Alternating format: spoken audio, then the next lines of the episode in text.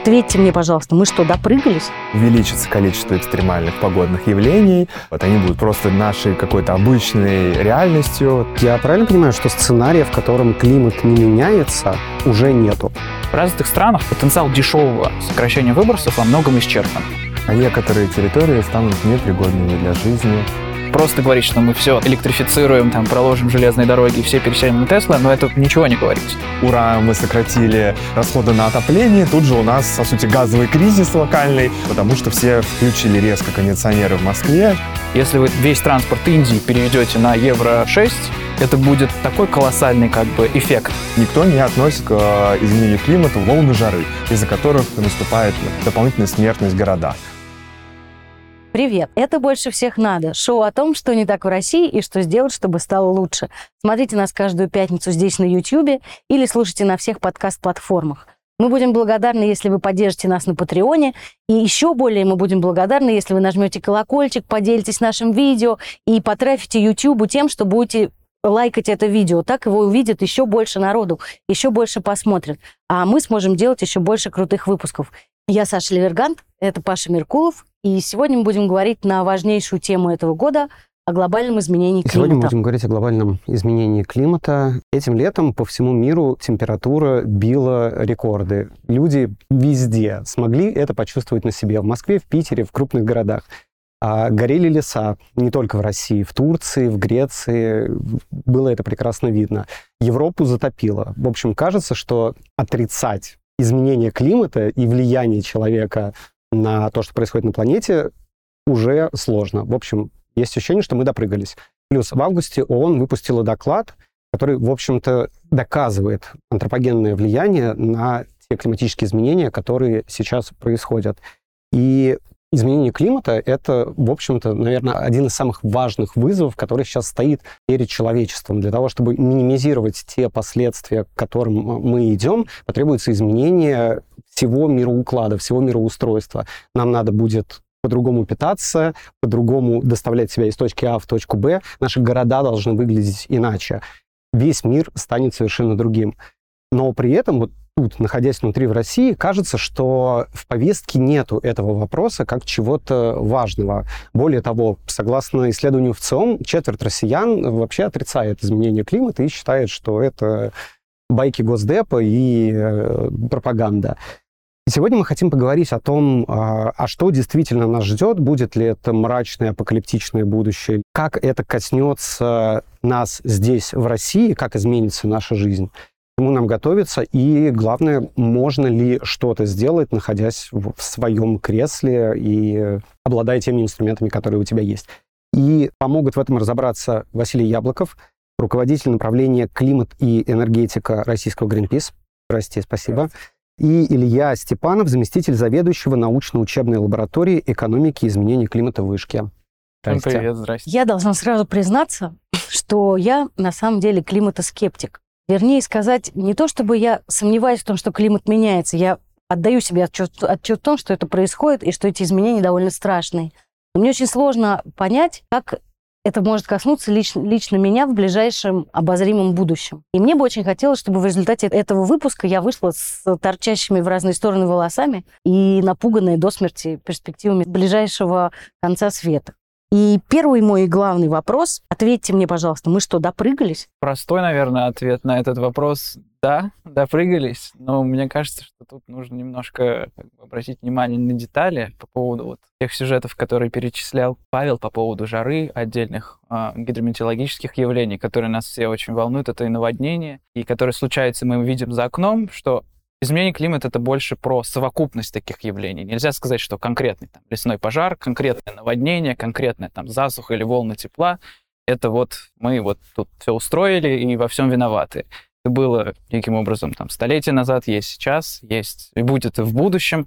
Изменение климата — это некий макропроцесс, который объясняется с большой статистикой таких явлений. И действительно, сейчас ситуация такая, что количество и, главная интенсивность таких э, сюжетов и опасных природных явлений стремительно возрастает, особенно последние 30 лет, и будет возрастать в ближайшие десятилетия. А некоторые территории станут непригодными для жизни. Сейчас уже есть э, экстремально жаркие э, территории, и в некоторые года, например, даже Европа становится уже не совсем пригодной для жизни, люди просто не могут находиться на, на улице, это очень сильно влияет на здоровье, так и в будущем эта зона будет расширяться, там, где человек может себя чувствовать комфортно, это не будет угрожать его здоровью, жизни, таких территорий будет становиться меньше. И вот это, наверное, одно из таких ярких последствий. Про какой горизонт мы говорим? Вот есть э, прекрасное число 2050, к которому мы должны все сократить э, Сократить все. Сократить все, да, э, выработку углекислого газа. И если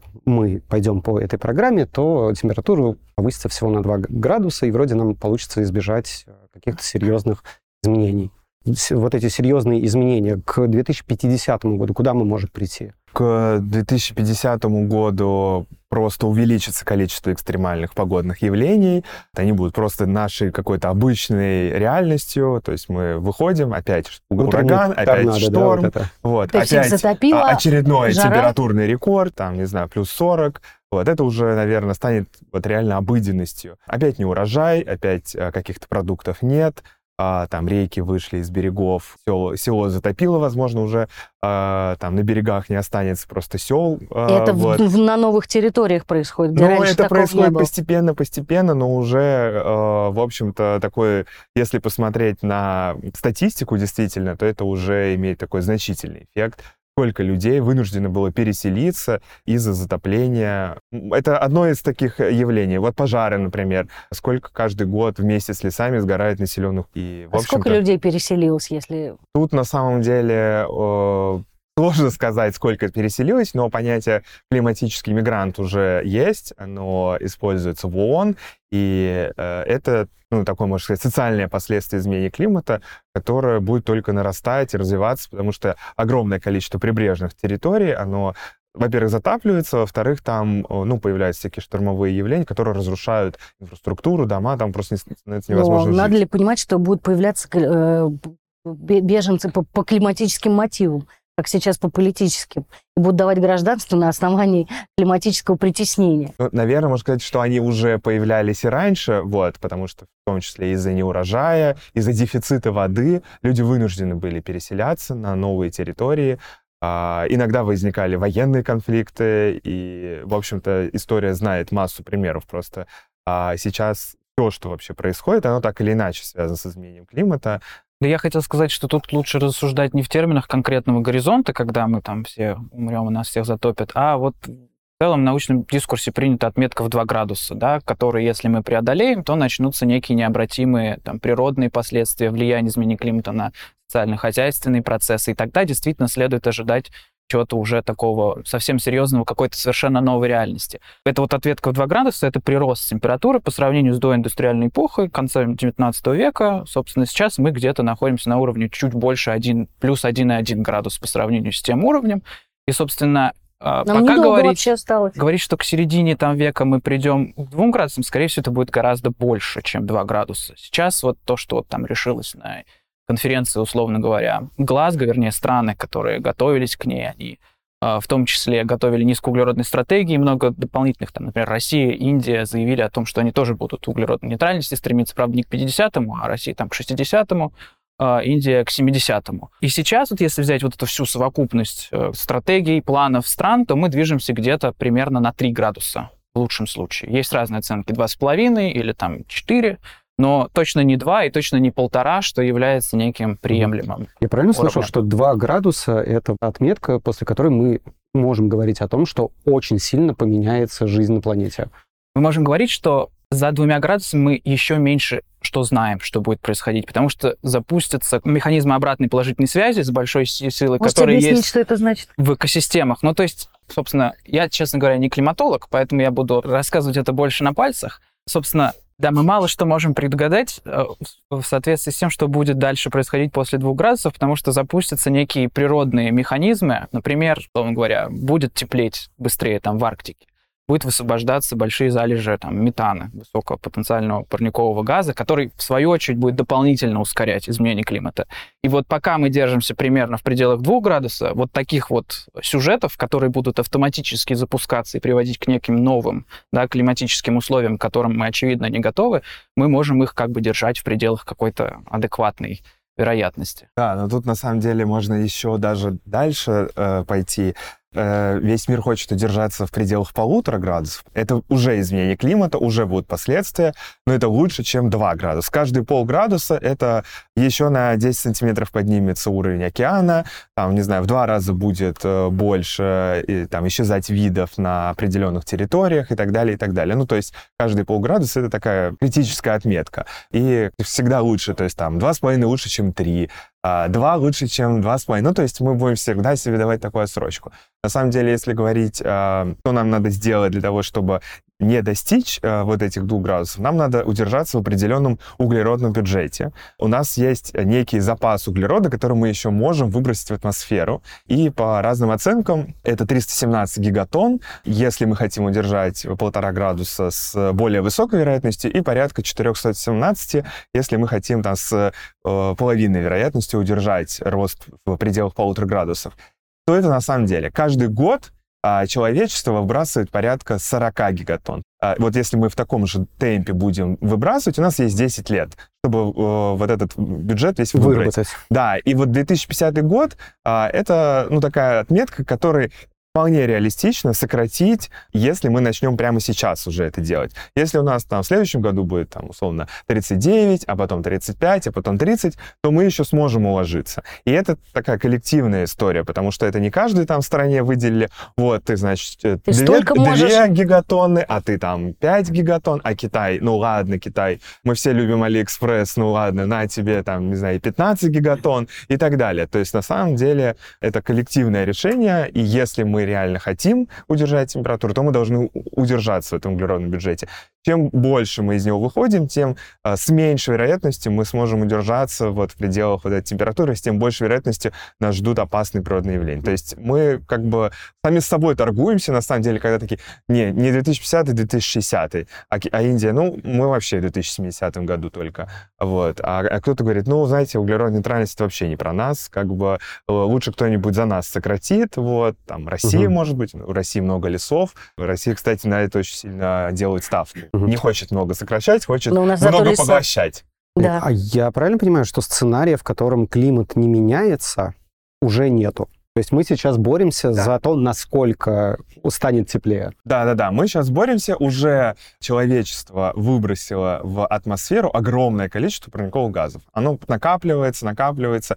То есть у нас есть а, ограниченные возможности экосистем, и ну, есть такой проект, можно потом по ссылкам посмотреть, Global Carbon Budget, где прямо описано а, вот этот цикл углерода, что примерно каждый год в атмосферу попадает порядка 18 гигатон, то есть остается в атмосфере. И вот, собственно, каждый год у нас вот такая цифра там а, остается. Часть океан поглощает, часть экосистемы поглощает. Также экосистемы еще и выделяют э, там углекислый газ, метан, потому что процесс разложения, а еще наши леса горят, и это тоже довольно значительные эмиссии. Насколько точны эти подсчеты? На самом деле есть э, мониторинг за концентрацией парниковых газов то сейчас уже более-менее достоверно известно, что концентрация парниковых газов в атмосфере рекордная за последний миллион лет. И она постоянно продолжает расти. То есть можно посмотреть на график э, со станции Манауло. Она находится прямо посреди Тихого океана, где рядом нет никаких а, антропогенных источников. Там не ездят машины, не стоит какой-то завод,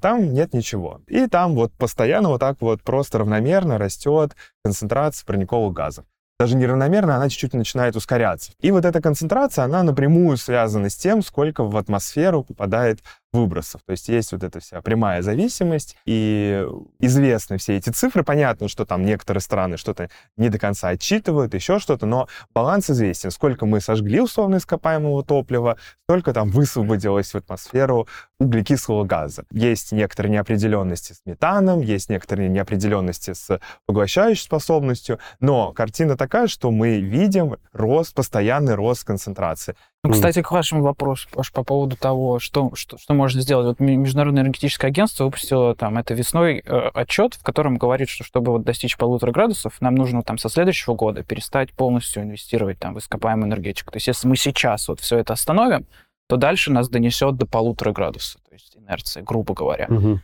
Другой вопрос, насколько это возможно, это уже социальное, там, политическое измерение, к которому, наверное, мы сегодня тоже вернемся. Ну да, это, это, наверное, уже забегая вперед, но э, вот я, например, был в Глазго, и там впервые вообще в истории климатической конференции в качестве проблемы было названо ископаемое топливо. Это удивительно, это 26-я конференция, но э, слово ископаемое топливо, а, а, оно появилось там, в общем-то, впервые. Вот. И оно появилось сначала в такой, ну, более-менее приемлемой фразе. Нам необходимо отказаться от угля а, и сократить субсидии в ископаемое топливо. И потом там, типа, с каждым днем оно все размывалось. Мы должны отказаться от угольной генерации без поглощения углерода, и должны отказаться от неэффективных субсидий в ископаемом топливе. А что такое эффе- неэффективно, что такое эффективные субсидии? Там уже все ломали себе голову. В общем, в итоге вместо простой фразы «мы отказываемся от ископаемого топлива», она дошла до того, что мы там отказываем... На самом деле даже уже и про отказ в последнюю речь, э, ну, в последний момент речь не шло, потому что Индия сказала, нет, мы не соглашаемся, э, если там будет отказ, мы только за сокращение. И в финальных решениях конференции появилась фраза «Мы призываем страны сократить использование угольной генерации без на-на-на и, и сократить, э, ну, отказаться от неэффективных субсидий в ископаемое топливо и так далее, и так далее». Но самая простая фраза, а то, о чем говорит Международное энергетическое агентство, которое вообще довольно консервативно в своих оценках, и, например, оно считало, что на чистую энергетику, ну, в принципе, никогда не перейдем. Ну, а IPCC, собственно, это те, та группа ученых, которые подготовили доклад, они тоже говорили про роль ископаемого топлива. А, Соответственно, для того, чтобы вот реально у нас была какая-то надежда на будущее, там должна была появиться фраза «мы должны отказаться от ископаемого топлива». Просто Это перестать его использовать. вопрос. Вот. Но этой фразы там нерешаемый. не появилось. Национальные интересы, экономика. Дипломатия, да. Мы должны учитывать интересы всех стран. Не все страны могут быстро отказаться, перейти. Ну, короче, ну, масса есть всяких отговорок, почему мы это сейчас сделать не сможем. И это правда.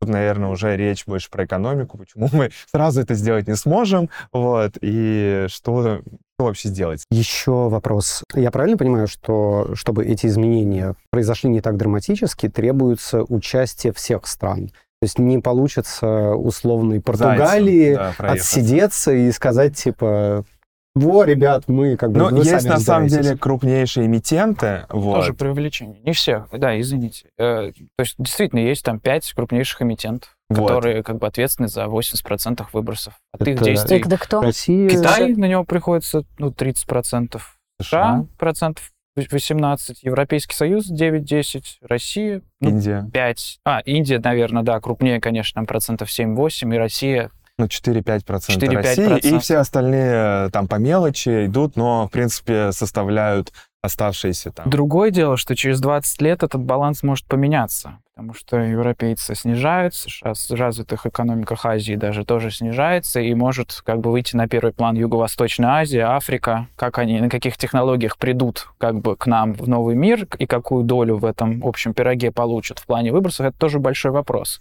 Но э, правильно ли я понимаю, что чем страна прогрессивнее, тем она больше озабочена этим вопросом? Я бы сказал, у нее как бы меньше альтернативная как бы стоимость, то есть то, от чего ей приходится отказываться ради задач сокращения выбросов. И, например, если мы посмотрим на Индию, там, в меньшей степени на Китай, ну, там же не решены совершенно базовые социально-экономические вопросы. Мы в целом тоже находимся в России, прекрасно понимаем, что там среднестатистическому россиянину подойти там, условно говоря, отдаленном, да, от Москвы регионе и сказать, давай сокращай свой углеродный след. Он как бы, Чё? он такой, мне нужны, во-первых, там больницы, школы, я хочу, чтобы у меня не падал мой реальный доход на протяжении там последних волк ещё не 5-6 падал. лет. Причем тут вообще Да, изменение какая климата. связь да, с Собственно, в? Индии э, поймут еще меньше, да, когда люди, у у людей, опять же, нету базовой социальной инфраструктуры, и, наверное, что больше подходит к теме нашей дискуссии, не решены другие экологические проблемы, которые вот у тебя под носом, бытовые отходы,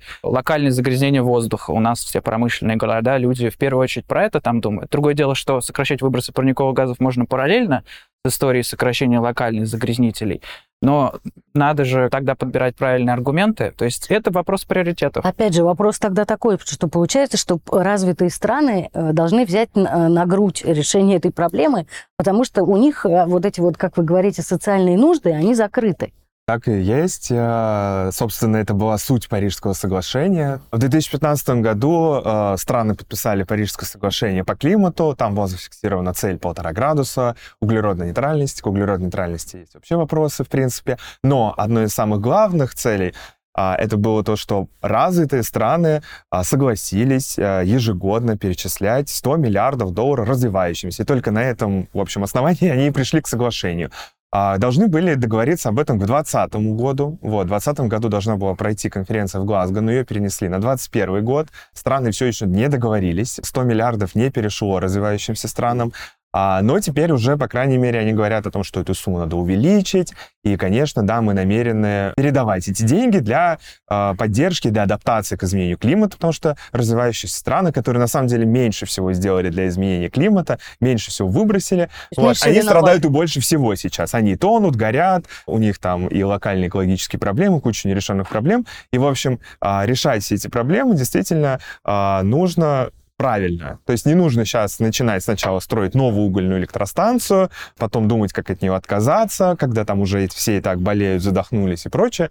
То есть тут, э, все эти деньги должны идти на действительно чистые проекты, э, там, на устойчивое сельское хозяйство, лесопользование, там, развитие чистой энергетики и так далее, и так далее. Вот на это должны идти деньги. Я тут можно разовью тоже экономический сюжет, который на самом деле связан с этой как бы глобальной эффективностью. Как нам лучше всего, удобнее, оптимально на самом деле бороться, если мы действительно считаем, что климатическая вот проблема должна вот можно быстрее и лучше решаться. В развитых странах, которые уже прошли путь такой экологизации, да, экономической, промышленной политики, там в Европе это уже вообще испокон веков все продолжается, потенциал дешевого сокращения выбросов во многом исчерпан. То есть они там перейдут с Евро-6 на Евро-7, ничего особо не изменится. Если вы весь транспорт Индии переведете на Евро-6, это будет такой колоссальный как бы эффект. И, грубо говоря, в развивающемся мире еще существует огромный потенциал внедрения тех технологий, которые уже везде используются но они просто до туда не дошли в силу бедности, в силу того, что технологии тоже надо распространять, нужны необходимые там политические институты. В первую очередь, конечно, нужны просто деньги. То есть сокращать выбросы дешевле, как правило, в тех странах, где еще вот этот вот потенциал, он не исчерпан. И, кстати, в России тоже огромный потенциал, связанный там с энергоэффективностью, с переоборудованием ЖКХ. И здесь есть возможности для связки экономического развития, какого-то нового технологического там перевооружения, модернизации и параллельно вот как бы можно сокращать выбросы угу. и делать некий общий вклад в это, в это во всю, во всю а, историю. Перед тем, как мы э, перейдем конкретно к тем сферам, где возможны изменения, я хотел бы поговорить про Россию. Есть такое мнение, что климатические изменения, это, конечно, все очень страшно, но вообще для России это не так уж и плохо. Вон у нас в Сибири начнет расти авокадо, все будет совершенно прекрасно, ну потеплеет и потеплеет, все хорошо, мы в дамках. Это так? Нет. В следующем году регионы должны подготовить э, национальный план адаптации к изменению климата. И там есть такой пункт, как бенефит-ориентированный подход, что ну, как бы регионы должны оценить позитивный э, вклад в изменение климата. Ну, например, какие могут быть? Это сокращение отопительного сезона, расширение зоны сельского хозяйства, увеличение количества солнечных дней. Это, например, хорошо для развития солнечной энергетики. Ну, в общем-то, и, ну, как бы регионы на самом деле не до конца оценили, поэтому мы не знаем, что там еще хорошего есть. А вот что есть плохого, то тут тоже на самом деле до конца регионы не оценили. По разным оценкам от 30 до 60 миллиардов это ущерб для сельского хозяйства. Но и тут тоже климатические риски не все оценили. Вот, например, мы переписывали с регионами, нам Свердловская область сказала, что у них ущерб 4 миллиона, а Татарстан за этот же период сказал, что у них 28 миллиардов а, ущерб только у одного Татарстана. Как а они считают? 39 регионов в этом году объявили чрезвычайную ситуацию в связи с а, неблагоприятными погодными условиями.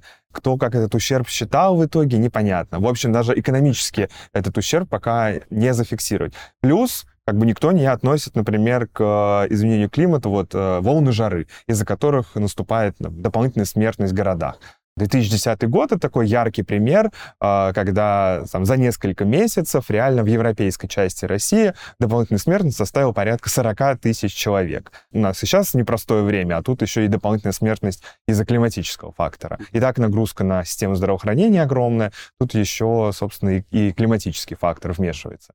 Вот, все это в совокупности оценить а, довольно сложно, но, а, очевидно, деньги гигантские. Как говорят в шутках, все, что больше Э, миллионы это уже вообще. вот. А тут действительно, ну, колоссальные, ну, оцениваются вот в несколько там процентов ВВП. На самом деле это большая задача, которую предстоит еще оценить. Ну и, например, то, о чем мы уже говорили, это таяние мерзлоты. Две трети нашей страны покрыты мерзлотой. Вся мерзлота тает очень быстро. А, вот этот э, та, сезонный талый слой, э, он увеличивается с каждым годом. Очень быстро это как? Да. Можете привести пример, где был лед, а теперь его нет? Яркий пример, который всем запомнился, это авария в Норильске. То есть там резервуар, а, в том числе провалился из-за протаивания грунта. Понятно, что есть человеческий фактор, таяние мерзлоты не новость, э, всем должно было быть известно, нужно было проверять все эти резервуары, особенно если они наполнены таким количеством дизельного топлива. Но факт остается фактом, а инфраструктура разрушается из-за таяния мерзлоты. Ну, рушатся дороги, рушатся дома, происходят э, разрушения на трубопроводах, э, там из-за этого Все происходит... можно списать на климат теперь. Да, на климат, ну, на самом деле, там была попытка, да, сказать, мы не виноваты, Это, же все изменение мерзлота, климата. это же мерзлота. Но это, опять-таки, полная безответственность, э, сваливать все на изменение климата, когда ты знаешь об этом и должен быть к этому готов, и должен адаптировать свою инфраструктуру, особенно опасную инфраструктуру к этому. А у нас очень много резервуаров в Арктике. На самом деле, в плане, вот вы сказали по поводу там вот этого сведения, что в России станет лучше, может быть, в каких-то отдельных регионах реально станет лучше. В целом, конечно, это очень сомнительно. У этого есть как бы научная даже подоплека, потому что есть общие модели, начиная там со Stern Review, который в середине 2000-х вышел, там реально как бы сравниваются все страны с точки зрения различных как бы климатических эффектов и делается вывод о том, что в России станет лучше. А это ис- исследование проз- прозвенело просто как бы и стало таким очень важным. Но там есть ряд критики к этой, ко всей истории, потому что там учитываются некие репрезентативные как бы проблемы климатические, которые в целом свойственны там для всех стран. Сельское хозяйство, пожары, там все это в целом как бы чувствуется везде. Но опять же не учитывается то, что сказал Василий, в этом отчете, например, там фактор вечной мерзлоты, который все это может перевернуть там э, наоборот. И опять же, когда мы говорим о том, выиграем мы или нет, мы должны сравнить плюс с минусом, да, и понять, что как бы по модулю перевешивает.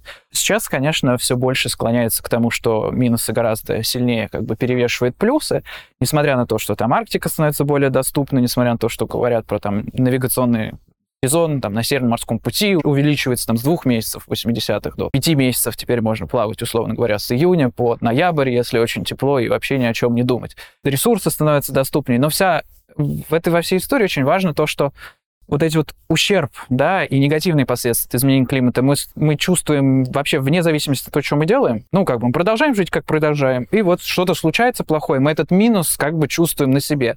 А чтобы получить эти плюсы, связанные там с тем, что, например, в одних регионах можно что-то начать выращивать, либо вот в Арктику, значит, нужно как бы туда, собственно, влезть, добывать. Для этого нужно еще очень много чего сделать. И вот это вот немножко как бы всю эту историю переворачивает. И особенно акцентирует внимание на то, что не только нужно смягчать да, риски климатические, но и адаптироваться к новым условиям, особенно чтобы как-то выцепить что-то а, позитивное для России. То есть пример, да, опять же, вот потеплеет в Краснодарском крае там в два раза, все, этот регион перестанет быть такой житницей российской и снабжать там Да. всю страну и там обеспечивать часть экспортной выручки.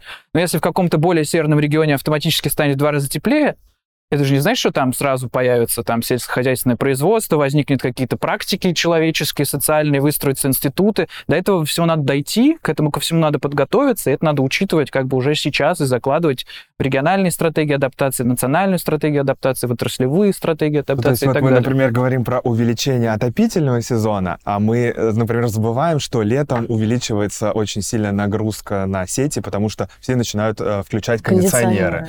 Вот, и как бы вот у нас плюс на минус. Ура, мы сократили э, расходы на отопление, тут же у нас, э, ну, по сути, газовый кризис локальный, потому что все включили резко кондиционеры в Москве, все, электричества там буквально не хватает, нужно как-то пики эти перекрывать чем-то. Ну да, Северный морской путь открылся, но не урожай. А, вот. И, в общем, когда мы все это сравним, понятно, что нужно всю эту картину целиком составить, но, к сожалению, целиком ее сейчас нет для того, чтобы полностью оценить. Мы видим ну, кучу минусов, не очень большое количество плюсов, и, к сожалению, каких-то четких планов, что мы со всем этим делать будем, как мы будем защищать население, откуда возьмутся на это деньги. Вот, а мы все время видим там, то денег тут не хватило, тут, э, а, не знаю, еще на это нужны деньги, вот сейчас пандемия, нужно этих поддержать и так далее. А тут еще и климат сверху свалился. Что вообще с этим делать? Чрезвычайные ситуации случаются все чаще и чаще. На их ликвидацию уходят, ну, реально огромные деньги. Вот в 2019 году был подсчет, что на каждого работающего россиянина приходится по 10 тысяч рублей только в год на ликвидацию чрезвычайных э, ситуаций. Mm. Вот. Но это такое, с, с, такая оценка вот, только по расчету ущерба от чрезвычайных ситуаций. Ну вот они, например, не всегда, не всеми регионами ассоциируются как последствия изменения климата. Mm-hmm. Ну и вообще у всех регионов все очень по-разному. Некоторые вообще не видят никаких климатических изменений, так и говорят, ну, у нас их не было. И ни опасных явлений, ни чрезвычайных ситуаций. Вот. Ну, с одной стороны, мы просто не оценивали это, с другой стороны, просто у нас даже денег нет, чтобы это оценить. В общем, у нас такая местами Но плачевная оч- ситуация. Очевидно, что у этого будут еще большие социальные последствия. Потому что то, что вы говорите, что в регионах неравномерно за всем этим следят, то, что люди будут, получается, переезжать туда-сюда в зависимости от того, что их залило или пережарило, э, вот это все, к этому же тоже должна быть какая-то готовность. Ну, я думаю, люди, ну, я не знаю точно, но люди, может быть, в ближайшее время не из-за климатического фактора будут переезжать, там, скорее из-за наличия отсутствия рабочих мест э, или каких-то других причин, ну, что является основным фактором миграции. Вот, но на самом деле тут тоже может быть, э, если там люди были задействованы в сельском хозяйстве, а потом что-то случилось, то э, тут Конечно, надо куда-то двигаться. куда-то поехать. Ну, если только не прямой физический как бы контакт с наводнением, скажем так, который смел твой дом, условно говоря, как было там по Мурской области и так далее. Ну, например, условно, условно говоря, например, вот э, для туристической индустрии, да, какие изменения? Вот э, там в Анапе были вот эти все события, да, или там в, в Крыму. И, и получается, что люди начнут бояться, начнут меньше ездить, регион будет получать меньше денег от туризма. Такой эффект же может быть? Да, может быть, но тут тоже такая непрямая, наверное, связь для людей. А, они все еще продолжают туда ехать, у них а, портится отдых, вот, они не пользуются полностью этой инфраструктурой. Вот, на самом деле, э, это проблема не только российских курортов, куда угодно поедь. Я только хотел сказать, вот. что это вот скорее не про Сочи, а про Мальдивы, которых да. как бы не будет Или через про 10 лет. Вот, например, люди приехали в Турцию, а у них рядом с отелем лес горит. Mm-hmm. Вот, и тут просто выселяют, э, там в какой-то другой отель, э, отдых испорчен, вот, э, в Анапу не поедешь, там все затоплено, ничего не работает, канализация не работает, электричества нет. В общем, так на самом деле с туризмом дела будут обстоять не очень хорошо. И тут надо еще поискать место и подобрать э, хорошее время, когда там ничего не случится, возможно. Ну, я бы, с вашего позволения, бы это все вообще бы, может быть, чуть-чуть в другую сторону развернул то, что вот как бы с точки зрения России, да, и вообще как бы эффектов каких-то от изменения климата, что, конечно, все эти проблемы очень остро стоят в отдельных регионах, просто колоссально острые лесные пожары и таяние вечной мерзлоты, которые прям ключевую инфраструктуру бывает нарушают.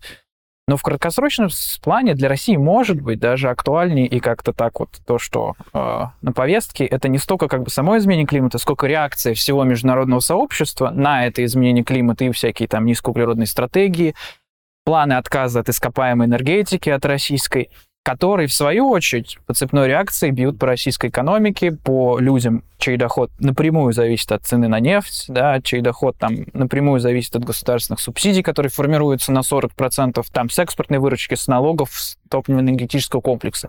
И вот этот механизм, на мой взгляд, он и запускает те, может быть, позитивные преобразования, которые мы сейчас видим в российской климатической политике которые, собственно, провоцируются не столько да, прямыми климатическими эффектами, хотя это дополняет всю картинку, особенно когда передают, что горят леса и так далее, сколько то, что, ну, действительно, европейцы начинают отказываться, там, условно говоря, от российского угля уже практически отказались потенциально, от природного газа, в Европейском Союзе планируется вводить пограничные углеродные барьеры, которые будут бить по российским металлургам, а, химической продукции, цементу, электричеству, то есть то, что Россия экспортирует, и в производстве чего очень большие выбросы.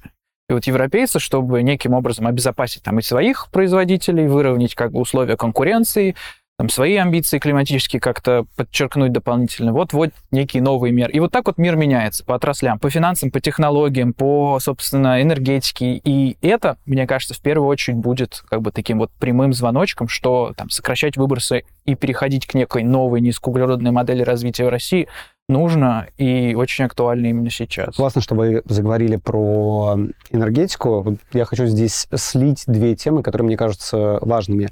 Энергетика с точки зрения того, а как она должна трансформироваться для того, чтобы выбросы были э, такими, которыми мы планируем в 2050 году, и то, как должна измениться энергетика, из чего мы должны получать вот это электричество в розетках, из каких ископаемых, неископаемых, то есть вообще как это все должно трансформироваться по сравнению с тем, что есть сейчас. И вторая часть — это то, собственно, что энергетика значит для России, учитывая, какой объем у нас в ВВП занимает продажа всего вот этого топлива, и как это повлияет э, на нас, как это повлияет на Россию, готова ли Россия к этому, и есть ли сейчас какие-то движения для того, чтобы что-то поменялось. Вот э, как мы сейчас добываем электроэнергию? Мы жжем уголь, мы жжем газ, мы жжем деревья. Что, что у нас происходит? Наша энергетика, в первую очередь, конечно, основана на ископаемом топливе, газе, угле и, и нефти. Но, конечно, у нас очень большая доля и атомной энергетики, и гидроэнергетики по сравнению с другими странами. Вы вот говорите, как может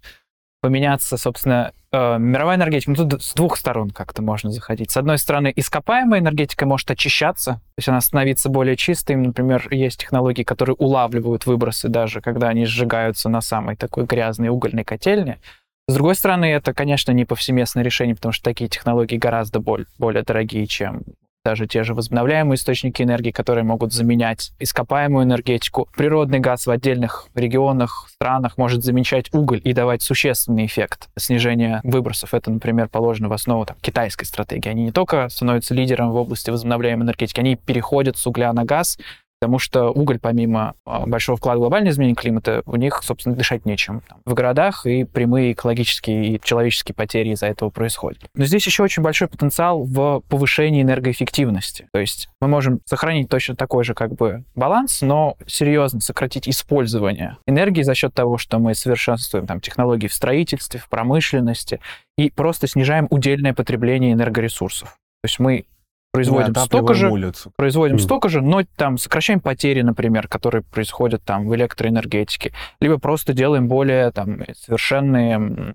ну, оборудование для производства той или иной продукции. Это тоже может дать э, серьезный эффект. Что говорят про Россию, то, конечно, Россия серьезным образом зависит от ископаемого топлива, и может быть, происходят какие-то небольшие подвижки в последние там, десятилетия, связанные со снижением зависимости, но в целом у нас там 40% э, бюджетных доходов формируется из налоговых поступлений топливно-энергетического комплекса, у нас примерно 15% ВВП, опять же, дает уголь, нефть и газ.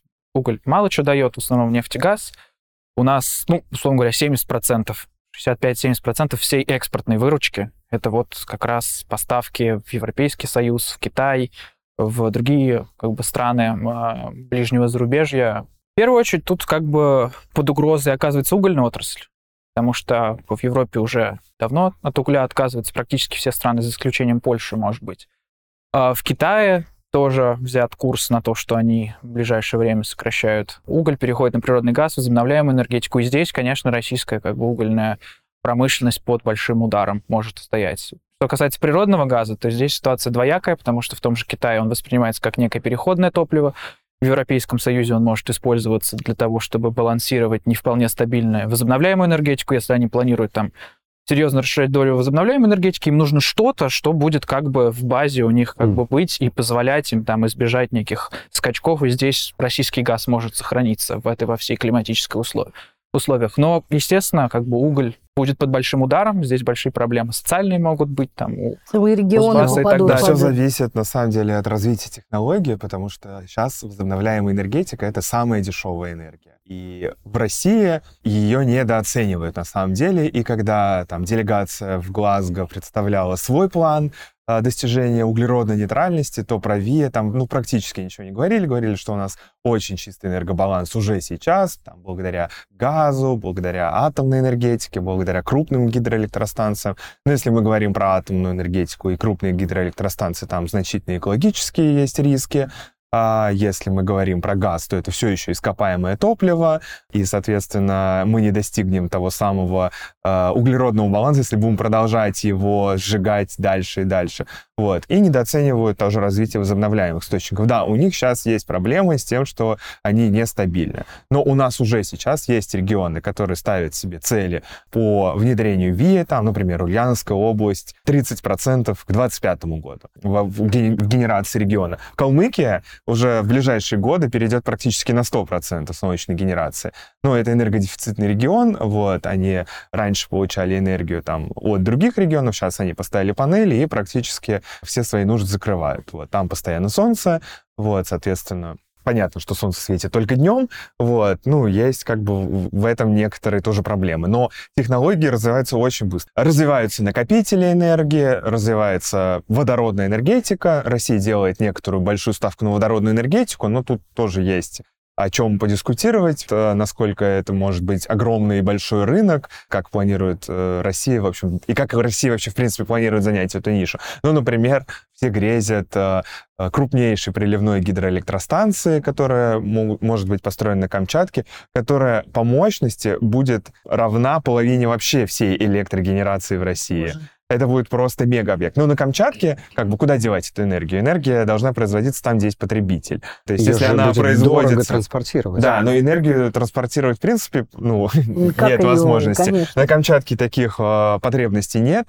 А, ну, то есть ну это, зачем она там нужна? Ну, это в том числе, например, для производства того самого зеленого водорода, который потом можно было бы продавать, экспортировать, его можно было бы использовать в энергетике, но это все-таки как бы фантазии, мечты пока что далеки от реальности. А вот то, что реально, это дешевая возобновляемая энергетика, это те проекты, которые есть в Европе, там, в Азии, где угодно. То, что Германия себе поставила цель, вот новое правительство Германии поставило себе цель достичь 80% а, возобновляемой энергетики, я не помню, там, к 40 году, ну, в общем, в ближайшие десятилетия, и это кажется вполне реально. Мы, а мы России... даже в России видим, что это вполне реально. А у России какая цель? У России нет прям цели по возобновляемой энергетике, то есть скорее цель была, чтобы этот рынок технологий появился, но, например, в этом году происходили торги на рынке, э, на оптовом рынке энергии, и ветровая, ветряная энергия торговалась на рынке по 2 рубля, что уже, по сути, является дешевле, чем традиционная энергия, энергия,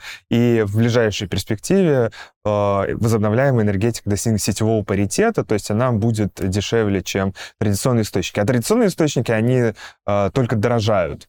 То есть, если посмотреть на то, как растет цена за электроэнергию, то она становится только выше, а вот за возобновляемые будет становиться ниже. И, например, забегая вперед, говорить, что могут сделать люди, то, например, если в вашем регионе тариф на электроэнергию больше 5 рублей, то вы ставите себе солнечную панель у вас есть право подключить ее к сети, и условно там за год, два, три вы ее полностью окупаете, и потом э, вы значительно снижаете затраты ну, на электроэнергию, которые там у ваших соседей без солнечной панели будут только расти, а у вас, соответственно, они будут только падать, потому что а, вы будете продавать, по сути, энергию То есть я могу соседям загонять э, солнечную Ну, вы будете загонять ее в сеть, вот, а, причем по оптовой цене, вот, а если бы вы еще по розничной загоняли, то у вас бы окупилась она там, не знаю, mm за, за сезон, наверное. Вот. вот тут, в общем, Для много всяких нюансов и по экономике, а, вот в области энергетики.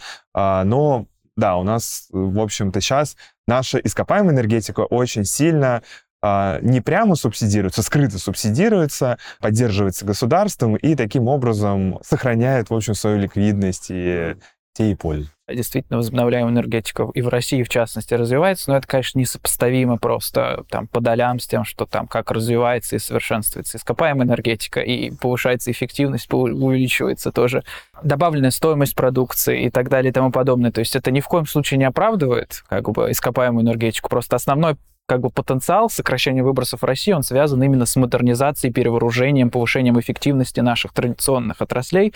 Будет классно, если на этом фоне будет серьезным образом возникать как бы сегмент возобновляемой энергетики, подкрепленный там, атомными технологиями, э, расширением там, использования гидроэлектростанций, малых ГЭС, например, малых АЭС. Но в то же время нельзя как бы забывать о том, что ну, действительно все зависит от каких-то как бы приоритетов социально-экономических. И сейчас как бы в стране не созданы такие условия, которые прям вот стимулируют резкое развитие авиа. Появился какой-то сегмент просто потому, что это на слуху. Так, все еще меньше там доли, меньше там одного процента.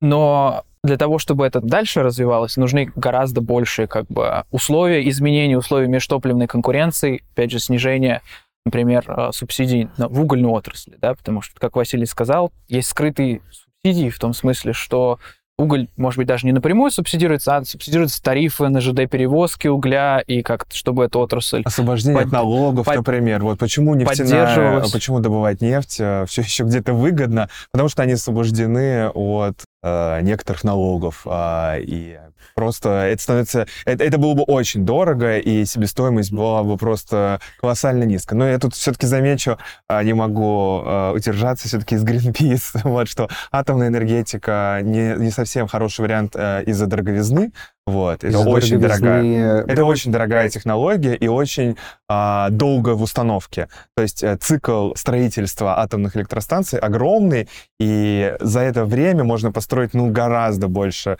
мощности по возобновляемой энергетике, а уж за те деньги, сколько у нас э, вкладывается в эту индустрию, ну тоже несопоставимо.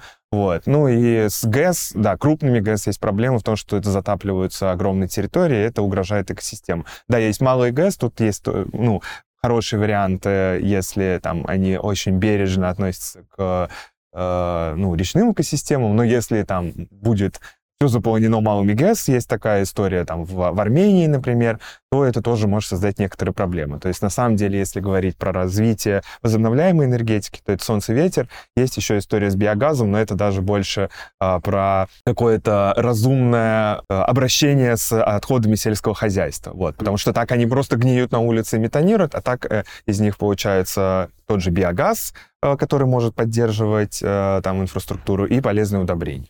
А с точки зрения развития технологий, альтернативная энергетика, она сейчас уже обладает какими-то решениями, которые можно брать и интегрировать, или там еще надо придумывать какие-нибудь супераккумуляторы, которые будут хранить эту энергию, туда еще нужно инвестировать, и, и понятно, сейчас... что это не то, на что мы можем вот завтра перейти, просто там вынув котлету денег. Да, но сейчас, э, сейчас мы уже можем в какой-то степени перейти, мы видим опыт стран, то есть там Германия это уже больше 40%, там, возможно, уже даже 50%.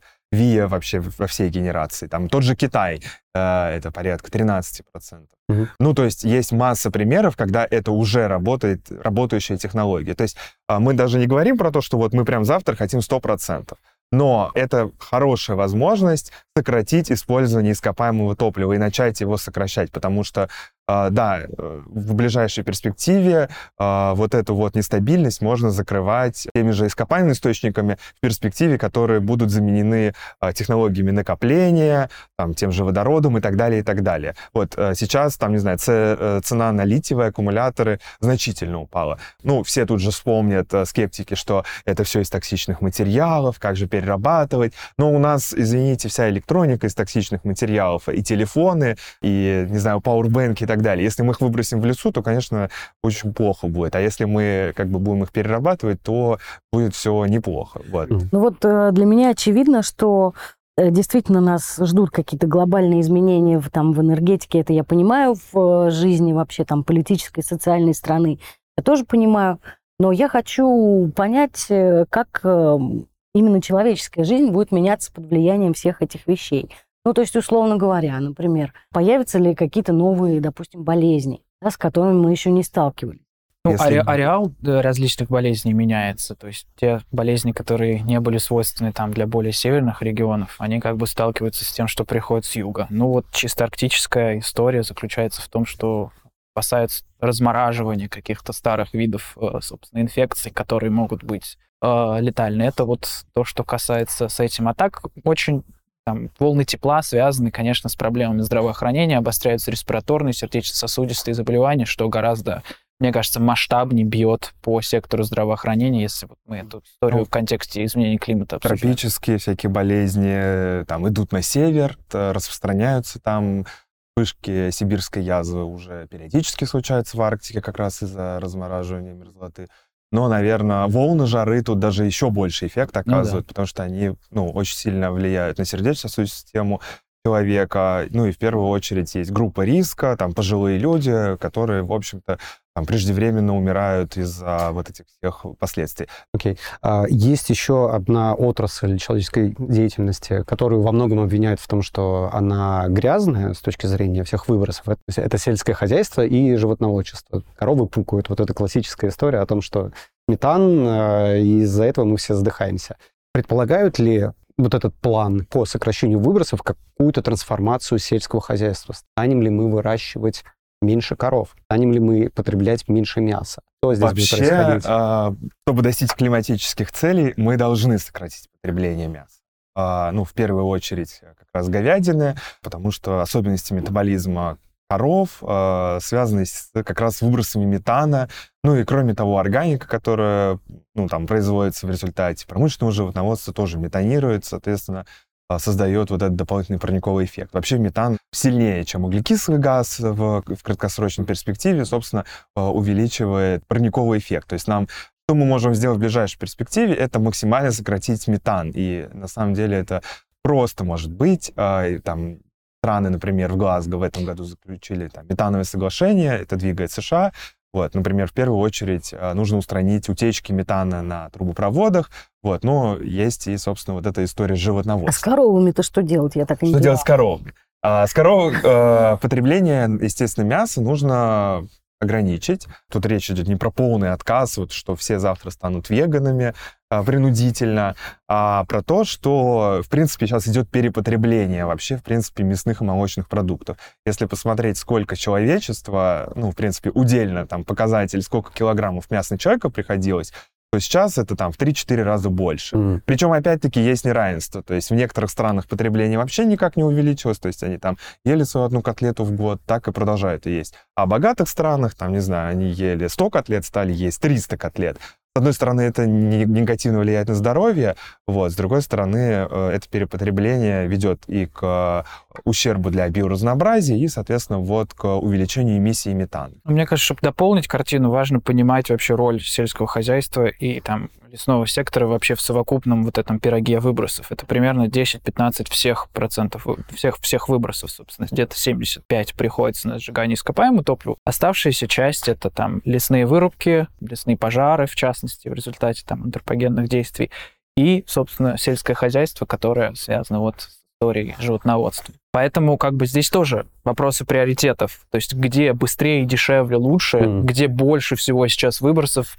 где как бы эффективнее их сокращать. Стоит ли среднестатистическому там а, россиянину отказываться там от условной говядины? Может быть, по соображениям там заботы о здоровье, каких-то личных вещах стоит. С точки зрения заботы изменения климата, может быть, гораздо как бы эффективнее там действительно установить панель на своем доме, вместо того, чтобы там тянуть газ, который к нему не могут никак подключить там на протяжении нескольких десятилетий. Но это, конечно, все зависит от индивидуальных условий и личных предпочтений. Еще одна э, сфера, которую нельзя не затронуть, это, конечно, транспорт. То есть самолеты, машины, что мы все пересядем на Теслу, было бы не дурно в целом. Ну, в принципе, что касается транспорта, то самый простой способ это а, сократить ездить. использование личного автотранспорта. В любом случае, вот, потому что заменить а, все а, бензиновые и дизельные автомобили на, электричес... на электрокары, на Теслы и еще кучу других моделей, это не решение. Это не решение транспортных проблем, это не решение там, проблем э, отсутствия ресурсов и, и так далее, и так далее. Вот, то есть тут э, основная история про города, что города должны как-то адаптироваться к вот этой новой реальности, и приоритет здесь развитие э, общественного транспорта. Собственно, мы это, эту тенденцию наблюдаем в европейских городах, где... Ну и в Москве. Ну и в Москве в какой-то степени, вот, и в других российских городах тоже мы переписываемся с российскими регионами. Многие себе ставят такие цели, что да, мы будем в первую очередь вкладываться в развитие общественного транспорта, чтобы он стал там физически доступнее, финансово доступнее, комфортнее, чтобы людям было удобнее им пользоваться и так далее, и так далее. Потому что там, там условно э, построить еще одну дорогу, чтобы э, разгрузить пробку, да это там появится еще столько же машин, они все станут в пробку, как бы всем будет очень грустно. Вот. В Москве это уже давно не решение строить новые дороги. То есть тут э, все дело в развитии э, общественного транспорта. Вот. Если говорить про общественный транспорт, то он, конечно, должен быть электрический. Тут есть хорошие примеры. Москва, например, не говорит, что она там типа мы, наша цель там стать электробусной столицей мира, хотя уже такие есть тенденции. Ну, тут сразу замечу, что мы против уничтожения троллейбусов, вот, и это было плохое решение, вот, а, но э, Москва коммуницирует это так – мы отказываемся от общественного транспорта на ископаемом топливе и переводим все на электричество, то есть метро, трамваи, электробусы и так далее. И такие ну, возможности есть у других городов. Оставшаяся история — это оставшийся личный транспорт, соответственно, бензиновый, дизельный тоже как бы должен произойти отказ от него, тоже про это говорят в Европе, об этом говорят автоконцерны. Вот, они все время пытаются отсрочить это, но а, как бы уже все, конец близок, вот, скоро а, будут только электрокары производиться, и на самом деле в ближайшие годы электрокары сравняются в цене э, с бензиновыми дизельными. Ну, тут и не надо думать, что только Тесла есть, есть еще угу. куча моделей. И, например, опять-таки в той же в регионах России э, люди пользуются электрокарами, и главное, не из-за экологических соображений, а из-за экономических, потому что это гораздо дешевле, дешевле пользоваться электрокаром, даже в том же Ульяновске, например, там они тратят Но нет несоизмеримо меньше где денег. их заряжать? Есть инфраструктура, ну, там э, ну, российская смекалка, как мы догадались. Э, Тройник а, всему миру окна. рассказать, что у нас а, а, чистая энергия, так вот, собственно, тра- тянут тройник из окна, пожалуйста, вот тебе зарядная инфраструктура. Ну, вот действительно, то, что касается стимулирования перехода на электротранспорт не похоже, что у нас было э, к этому что-то сделано. Окей, в Москве... У нас есть концепция, в, в этом году появилась. В Москве у тебя есть бесплатные парковки, допустим, но при этом, э, как показывают эксперименты людей, доехать от Москвы до Питера, например, на электрокаре, это это можно, это просто приключение, которое ну, в два раза увеличивает... в принципе, лучше э, сесть на Сапсан спокойно. Да. Да. Слушайте, с этим электричеством, ну, реально еще важно как бы не забывать, что просто перевести все на электричество недостаточно. Это никак вообще ничего не поможет. Важно оттуда понять, откуда это электричество, собственно, берется, да. и как бы перевести в первую очередь способы производства электричества на более как бы чистый низкоуглеродный клад. То есть просто говорить, что мы все там электрифицируем, там проложим железные дороги и все пересядем на Тесла, но это ничего не говорить. То есть важно, чтобы в электрогенерации баланс постепенно очищался. И что касается там развития в разных регионах э, вообще электротранспорта, да, естественно, в крупных городах, вот тут мы снимаем на электрозаводской, здесь, собственно, электробусы подъезжают, заряжаются, классно идти от метро, видеть, как вот это все на твоих глазах в богатой Москве происходит. Но, собственно, 300, э, ну, где-то 730 с чем-то миллионов людей живут, собственно, на доход меньше, чем 2 доллара в день. И, собственно, эта история абсолютно нерелевантна для там трети мира и там и, и такого рода такого рода вещей, где как бы до сих пор там импортируются какие-нибудь старые дешевые машины, которые уже там списаны из Европы э, на, естественно, там двигатели внутреннего сгорания, который стандарт уже там под Европу не подходит, уже там этой машине 20 лет, и на нем, собственно, все ездит, и транспорт как бы в этом мире существует просто потому, что, ну, друг, другого способа нет. А так а больше, человек, больше как бы объема населения просто нету личного автотранспорта. И, конечно, по мере увеличения дохода его хочется иметь. И вот в этом большая проблема, как, ну, не то чтобы заставить, а как найти возможности, чтобы бедные, да, или развивающиеся страны, которые будут постепенно переходить в средний класс, в богатый класс, не шли по тому пути, по которому шли развитые страны, которые уже индустриализировались. А как они перескакивали на этап, когда они там используют возобновляемую энергетику.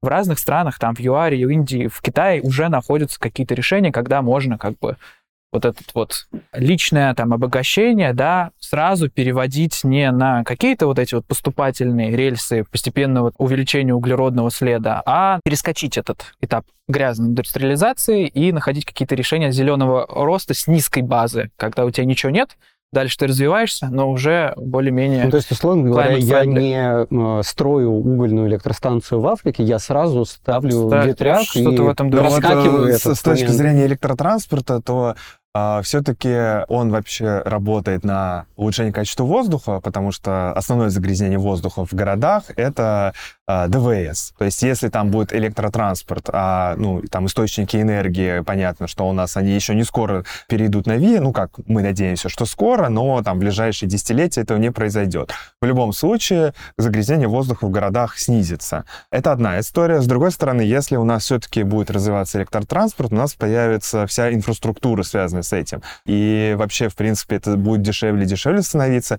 И когда наступит тот прекрасный момент, когда ТЭЦ-3, там, не знаю, э, на ней повесят замок, вот, и мы все будем питаться энергией, там, не знаю, ветряков, солнечных панелей и еще чего-нибудь, то у нас уже будет готовая транспортная структура. И тут главное не совершать ошибку, которую, кстати, многие регионы хотят совершить, это перейти на э, газовый транспорт, вот, потому что газовый транспорт, мы уже эту историю прошляпили, вот, должны были очень давно перейти на газовый транспорт, в том числе у нас и программы были и так далее. И сейчас очень смешно наблюдать, как у половины регионов стратегия по развитию электротранспорта, половина у, по развитию газового транспорта. Причем и тем, и тем нужна инфраструктура.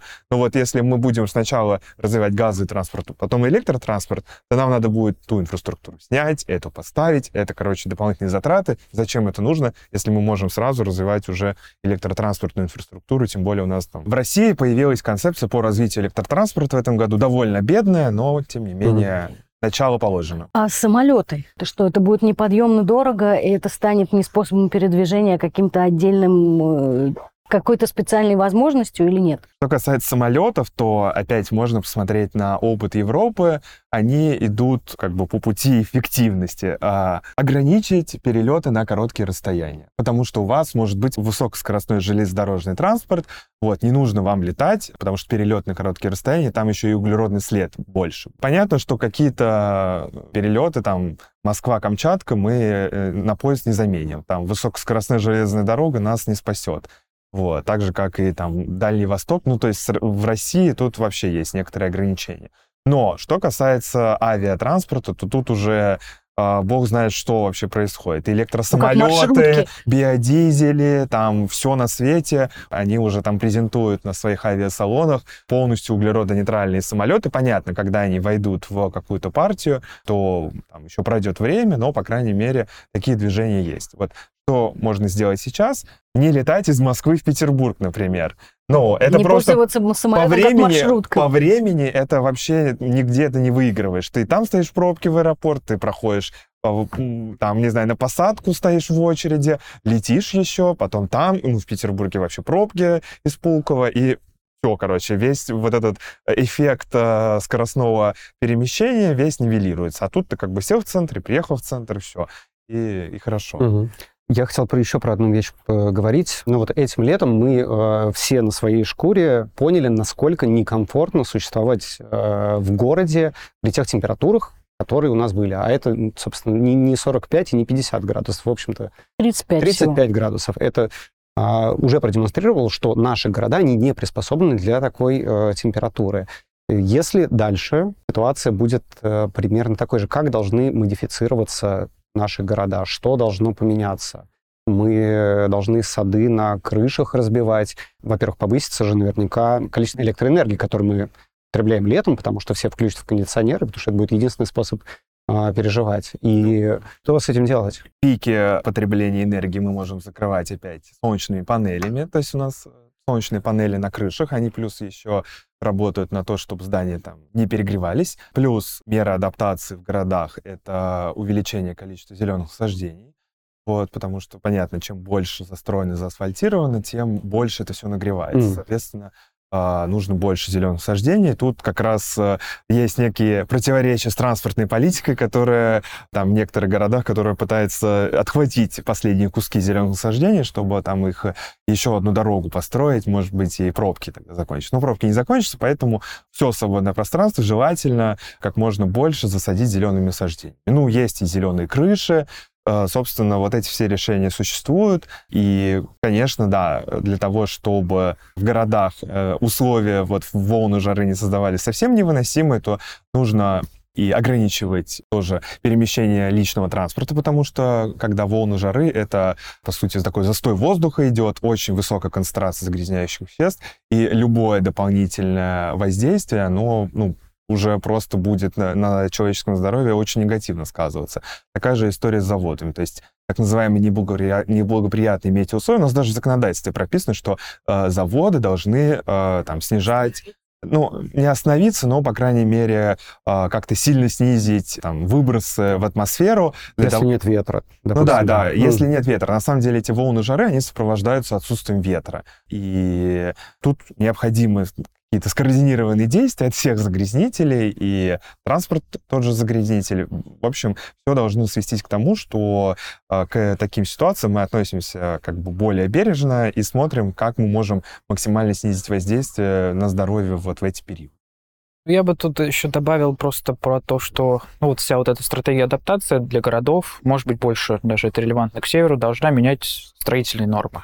Когда что-то новое строится, модифицируется, должно быть наперед заложено, что, собственно, определенная динамика температур. Да, для северных регионов, опять же, в Советском Союзе, не, условно говоря, не рассчитывали, что все потечет, условно говоря, и вечная мерзлота начнет таять. Собственно, определенная длина свай, либо конструкции, да, фундаментов, либо там крытые и некрытые общественные пространства. И все это, конечно же, преломляется для различных климатических зон, но должно на неком стратегическом уровне через все программные документы проходить. А сейчас существуют такие документы? Учитывающие климатические факторы на уровне там всех строительных норм, я на сказал, уровне строительных нет. нет, но вот э, у некоторых городов есть стратегия адаптации, потому что есть, кроме волн жары, еще и увеличение количества осадков. Ну, да. вот. И, например, а, опять вспомним Москву, то э, ливневая канализация не справляется с тем количеством осадков, которые иногда выпадает на нашу голову, и в итоге там и переходы затоплены, и машины не могут проехать. Конечно, а, адаптация должна идти ну, а тоже снег тоже, снегопады как тоже часть Да, снегопады, и, то есть там... И техника вот должна быть готова. В этом году МКАД замкнулся, всю ночь машины стояли, не могли проехать из-за снегопада. Мы сейчас обсудили, что изменения в любом случае произойдут, они в любом случае затронут почти каждую сферу деятельности человека. И, конечно, хочется поговорить о том, а, собственно, что может конкретный человек, вот я, Паша Меркулов, сделать в этой ситуации. Я добросовестно прочитал книжку Билла Гейтса «Как нам предотвратить климатическую катастрофу». У него в конце есть 10 пунктов, которые надо делать. Первый пункт обратитесь к вашему депутату и сделайте так, чтобы он продвигал экологическую повестку. То есть я на этом пункте уже заплакал, закрыл книжку. Что можно делать? Uh, ну, у меня тут, я не знаю, как у меня получится тут емкий э, короткий ответ. Я прям сразу вижу какие-то четыре, условно говоря, каждый человек, он все равно, ну, не каждый человек, он либо там в бизнесе работает, либо в госструктурах, либо он там в не знаю, взаимодействии с другими людьми там является там в науке, просвещении в каком-то. Вот с точки зрения бизнеса, есть масса решений, как бизнес может адаптироваться с точки зрения там, внедрения новых технологий, различных ESG, модное слово, практик, э, там, ответственности перед, собственно, инвесторами, которые все больше смотрят, насколько компания там, учитывает свой углеродный след, заботится о выбросах и так далее. На уровне там, условного государственного служащего, если он действительно как бы действует там, в интересах там, государственной климатической политики, нужно поженить различные группы интересов, потому что на этой теме, ну, реально очень много конфликтов. Угольщикам нужно одно, возобновляемой энергетике нужно другое, население почувствует на себя эти меры. Как вот это все увязать и найти точки соприкосновения вот этого зеленого как климатического, условно говоря, развития, роста, потому что все всегда все равно заинтересованы в том, чтобы там благосостояние росло. Конечно, надо параллельно решать и последнее, с точки зрения науки и просвещения, то тут действительно нужно неким образом это популяризовывать. Мы, в частности, этим занимаемся в Высшей школе экономики. В следующем году открываем новую магистрскую программу по экономике окружающей среды и устойчивому развитию. И здесь, конечно, масса как бы вещей, которые можно доносить до там, общественности и что-то делать. С точки зрения там личного какого-то вклада, ну, действительно, можно как-то смотреть, какие продукты ты потребляешь, во что ты как бы инвестируешь там с точки зрения там своей будущей, там, может быть, э, персональной какой-то стратегии там развития, там, в какой бизнес ты идешь, что с ним будет, да, ну и в целом как бы бережнее относиться к окружающей среде и минимизировать свой углеродный след. Да, свой углеродный след нужно минимизировать, вот, но тут есть некоторые ограничения. То есть вы можете, да, сократить использование личного автотранспорта, меньше летать на самолетах, меньше есть мясо, меньше, не знаю, принимать ванну и так далее, и так далее. Ограничить, ограничить, ограничить. Вот, на самом деле вышло недавно хорошее швейцарское исследование, где там еще хуже, даже не буду приводить. А, там, ну, уже на самом деле многие люди этому следуют, вот, которые очень беспокоятся об изменении климата, но чувствую, мы еще немного не, как бы далеки до этой всей истории. Но ты можешь сократить условно, ну, там, средний там, углеродный след человека там 5-10 тонн вот, в год а, ты можешь сократить условно, ну, до 2-3 тонн. Все равно, все равно тебе нужно еще больше сократить. Но есть нек- некоторый предел, до которого ты можешь это сделать, потому что ты упираешься в то, что ты сократил там потребление энергии максимально, сколько ты возможен, но оставшаяся энергия все равно идет из ископаемых источников. Ты там э, сократил использование личного транспорта, но все равно надо ездить, а ты не можешь себе купить электрокар, ну, у тебя нет денег. Вот. Ну и там другой общественный транспорт все равно он где-то там на ископаемом топливе есть. То есть у тебя все равно как бы есть какой-то кусок следа, который не зависит уже от твоих дальнейших действий. И здесь как бы важно, чтобы была критическая масса людей, которым не все равно, которые вообще понимают, что происходит, которых реально волнует, э, что происходит, которые готовы что-то делать, и они покажут это и бизнесу, и государству. Да, э, там, возможно, есть проблемы с депутатами, но эта тема, во-первых, может быть интересна СМИ, ну, потому что СМИ тоже все-таки ориентируются на аудиторию, видят, что аудитория важна, интересна э, и так далее. Вот, например, тема климатического кризиса, она все-таки в российских СМИ э, все больше и больше популярность приобретает. А, например, запросов на то, что вообще можно сделать, их довольно много. Вот, и тут вообще целый спектр. То есть это просвещение, да, такое широкое, вот, в конце концов, было бы хорошо, чтобы в школе про это рассказывали, вот, а не то, чтобы там тебе 50 лет, и ты вдруг узнал, что изменение климата тебе надо срочно там что-то что сократить. А, и да, это вообще осознанное отношение к тому, что вокруг тебя происходит. И когда ты достигнешь вот этой осознанности, ты можешь перейти к тому, чтобы вокруг тебя тоже были осознанные люди. Вот. Ну, как бы все мы работаем в какой-то степени с там, социумом, и до, некоторых, там, до некоторой степени мы можем влиять а, на принятие решений. То есть, а, тот же активизм никто не отменял, и это очень важная история, хотя и непростая в нашей стране. Но экологический, климатический активизм существует, он работает, и даже в нашей стране э, то, что он вообще в принципе существует, это уже э, хорошо, это уже подвиг. Это, кстати, очень сильно вдохновляет э, там экоактивистов в, в Европе, где их огромное количество, а в России, ну тут, не знаю, несколько человек, и они существуют, они продолжают свою деятельность, они вдохновляют. И на самом деле они вдохновляют огромное количество людей э, вообще совершать какие-либо целенаправленные действия. Тут ну, важно не бояться и э, знать куда, куда мы идем, вот, и верить в светлое будущее. Потому что клим... изменение климата — это вызов, но каждый вызов — это еще и возможность. Спасибо вам большое за этот разговор. Мне стало понятней. Я не могу сказать, что я перестала быть скептиком, но я задумалась. Вот я так скажу. Я должна это переварить. Спасибо вам большое за этот разговор. Правда, познавательно. И э, правда, еще раз, то, что мы никуда с этого не слезем, и лучше делать что-то сейчас, пускай маленькими шагами, но не делать ничего просто не получится. Спасибо, что смотрели. Это было больше всех надо. Здесь каждую пятницу мы встречаемся и разговариваем о том, что сделать, чтобы мир стал чуть-чуть лучше. Подписывайтесь на нас на YouTube, жмите колокольчики, лайки. YouTube это очень любит, это очень сильно помогает продвинуть видео, и так больше людей его посмотрят. Правда, это супер важно. Если вы любите слушать, а не смотреть. Мы есть на подкаст-площадках, там тоже можно подписываться. Будет здорово, если вы это сделаете. И будет совсем классно, если вы поддержите нас на Патреоне. Это действительно очень важно. Мы сейчас существуем на пожертвования наших зрителей. И если вы станете одним из жертвователей, мы будем вас любить вот просто всем сердцем. Спасибо, что смотрели. Увидимся на следующей неделе. Пока.